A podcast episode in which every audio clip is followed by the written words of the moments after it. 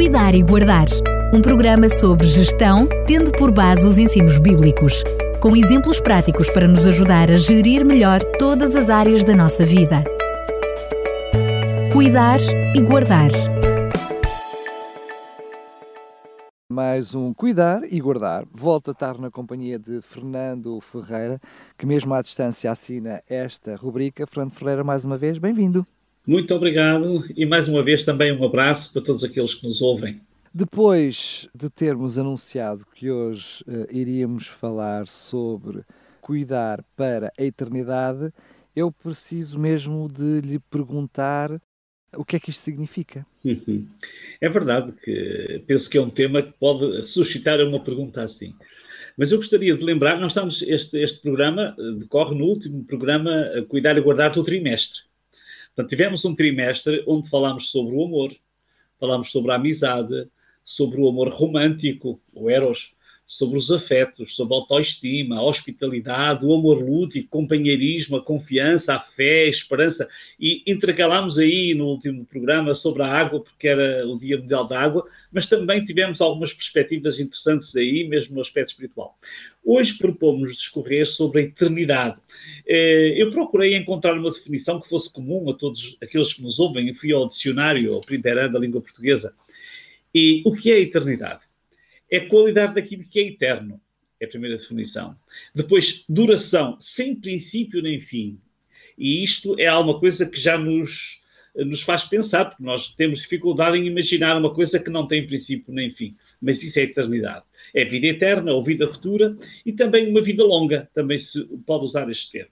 Pois bem, hoje vamos pensar sobre a gestão do presente, tendo em vista a eternidade. Pode parecer um tema estranho, como dissemos, porque há tantas pessoas que têm tanta dificuldade para gerir as rotinas do dia a dia. O dia a dia da existência, que na melhor das hipóteses pode aproximar-se dos 100 anos, já nos dá tantas preocupações. Há tantos desafios que exigem uma entrega total para serem ultrapassados. Será que temos ou devemos preocupar-nos com a eternidade?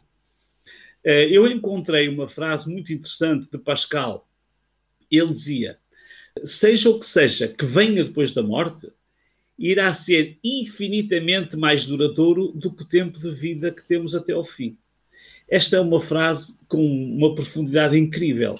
Para Pascal, a coisa mais lógica seria que uma pessoa se preocupasse com o que acontecerá depois da sua existência.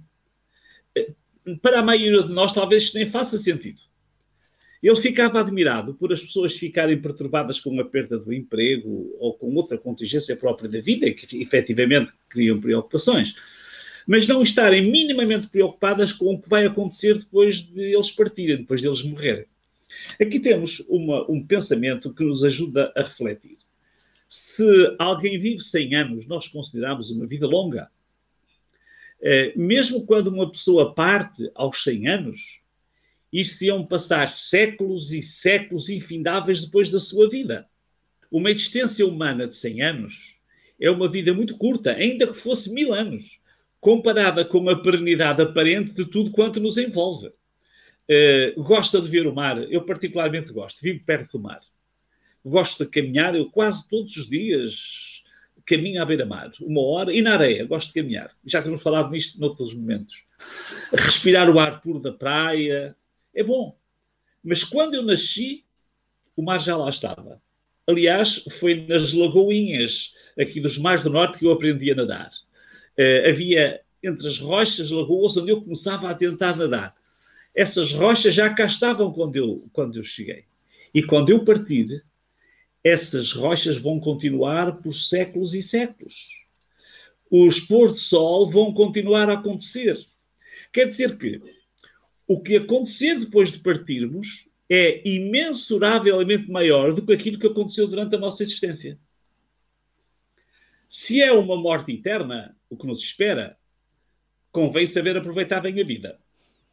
Se é a vida eterna que nos espera, convém preparar-nos para fazer parte dela.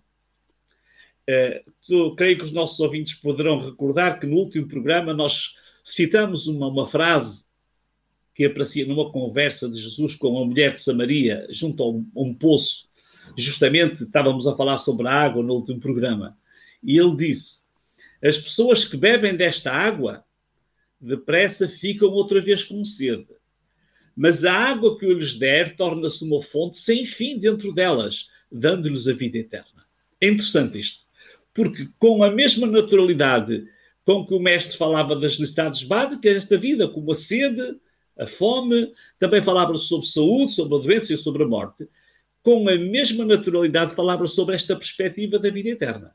Para ele não havia diferença entre estas realidades, eram complementares. É, uma frase de Augusto Cury também nos ajuda a perspectivar.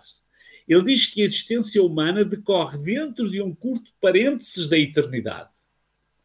Quer isto dizer que este parênteses faz parte da eternidade. Poderíamos dizer que é um parênteses ínfimo, mas faz parte dela. Então, nós fazemos parte da eternidade, mesmo nestes anos que aqui vivemos. Não permita que o parênteses se feche de forma inconsequente. Não ignore que esse parênteses pode ter continuidade e abrir-se para todo sempre, para a eternidade. Eh, Moisés escreveu um salmo muitas pessoas pensam que só Davi é que escreveu salmos, mas Moisés escreveu um salmo onde ele comparava a vida eterna uh, com uh, esta vida com a vida, com a eternidade. Uh, é o Salmo 90. Ele começa: Senhor, tu tens sido nosso refúgio de geração em geração.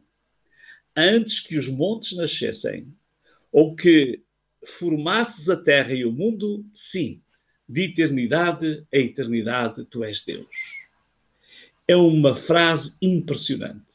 Depois, a meio do salmo, ele contrasta. Ele diz: A duração da nossa vida é de 70 anos. E se alguns, pela sua robustez, chegam aos 80, o melhor deles é canseiro e enfado, pois rapidamente passa e nós voamos. E um pouco mais adiante, ele tem outra frase curta, mas impressionante. Ensina-nos a contar os nossos dias de tal maneira que alcancemos corações sábios. Neste salmo, nós encontramos primeiro uma dimensão estonteante da eternidade. Antes que a terra fosse formada, já existia a eternidade, e depois, depois de nós partirmos, continuará a existir essa eternidade. E depois, então, aparece aqui o tal parênteses, a duração limitada da vida humana, a duração da nossa vida que é de 70 anos, alguns chegam mais longe, a partir destas dimensões temporais e intemporais, Moisés sublinha a importância de uma gestão consciente do presente. Segundo ele, isto far-nos a sábios. Lemos há instantes. Ensina-nos a contar os nossos dias, de tal maneira que alcancemos corações sábios. Gosto muito desta frase, eh, desta parte final da frase na Bíblia para todos, que diz: Ensina-nos a contar os nossos dias para podermos entrar pela porta da sabedoria é um, é um texto muito interessante. Aprender a contar os nossos dias agora, aprender a contar o tempo. Esta contagem não se faz tentando correr mais depressa que o tempo, que é isto que hoje nós tentamos fazer, é andar mais depressa que o tempo. Mas é no silêncio do pensamento. Podemos entrar por esta porta da sabedoria. Encontrei uma frase de um, de um poeta brasileiro, Lindolf Bell. Ele viveu, estive a fazer as contas com rigor, ele viveu 60 anos, um mês e oito dias.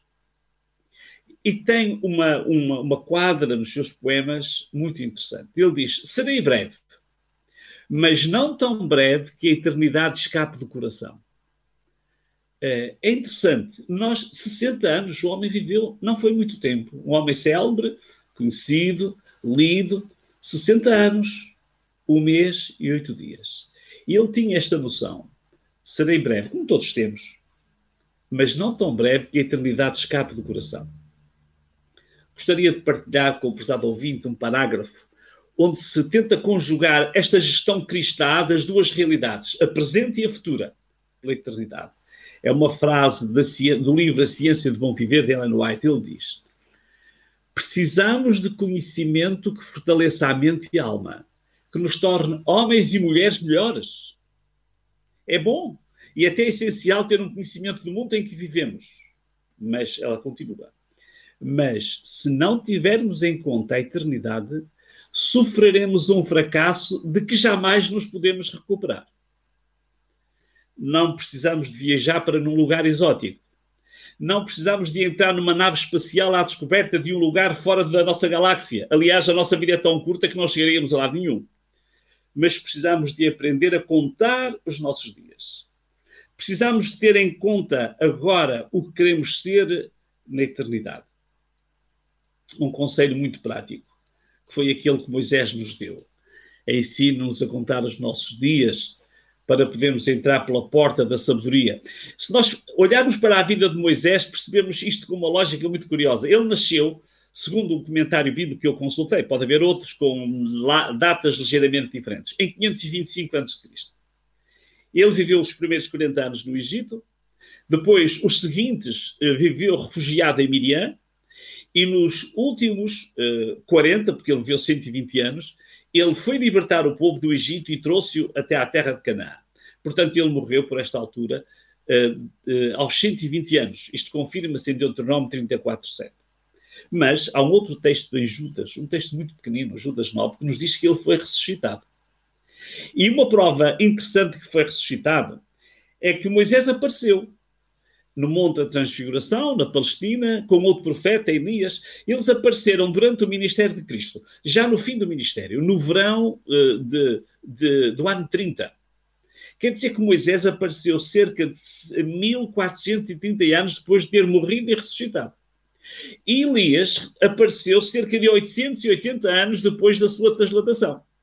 Ora, estes dois profetas, Moisés e Elias, apareceram para comprovar que, nos seus casos pessoais, são especiais, é verdade, mas nos seus casos pessoais, já estavam a desfrutar a eternidade.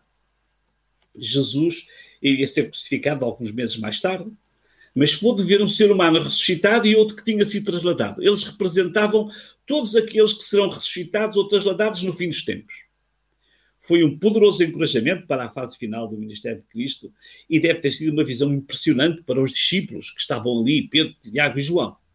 Ora, estes dois casos merecem ser estudados e deixo este desafio, prezado ouvinte. Tente estudar, compreender como é que Moisés e Elias apareceram ali.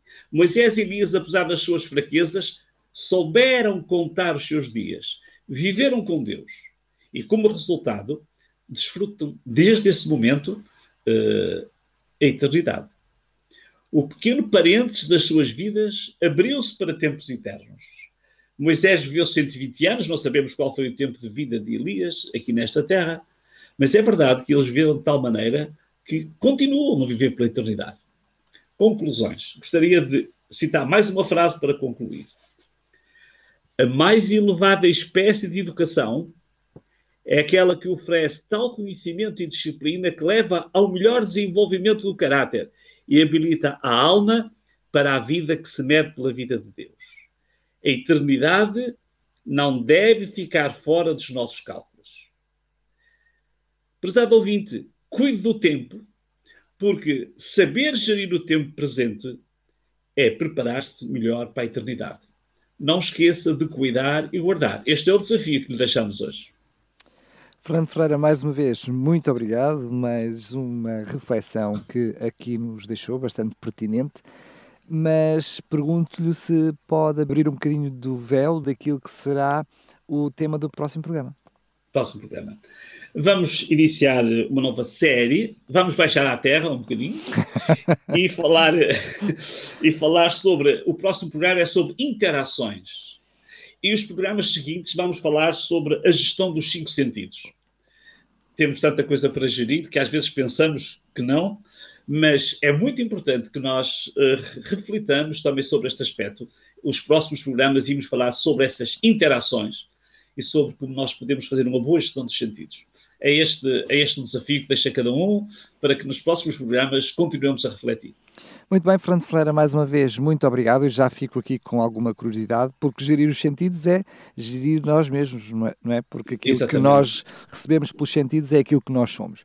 Muito é bem, fica então a aguardar. Um grande abraço e até lá, se Deus quiser. Um grande abraço e uma boa semana para todos. Até ao próximo programa. Cuidar e Guardar um programa sobre gestão, tendo por base os ensinos bíblicos com exemplos práticos para nos ajudar a gerir melhor todas as áreas da nossa vida. Cuidar e guardar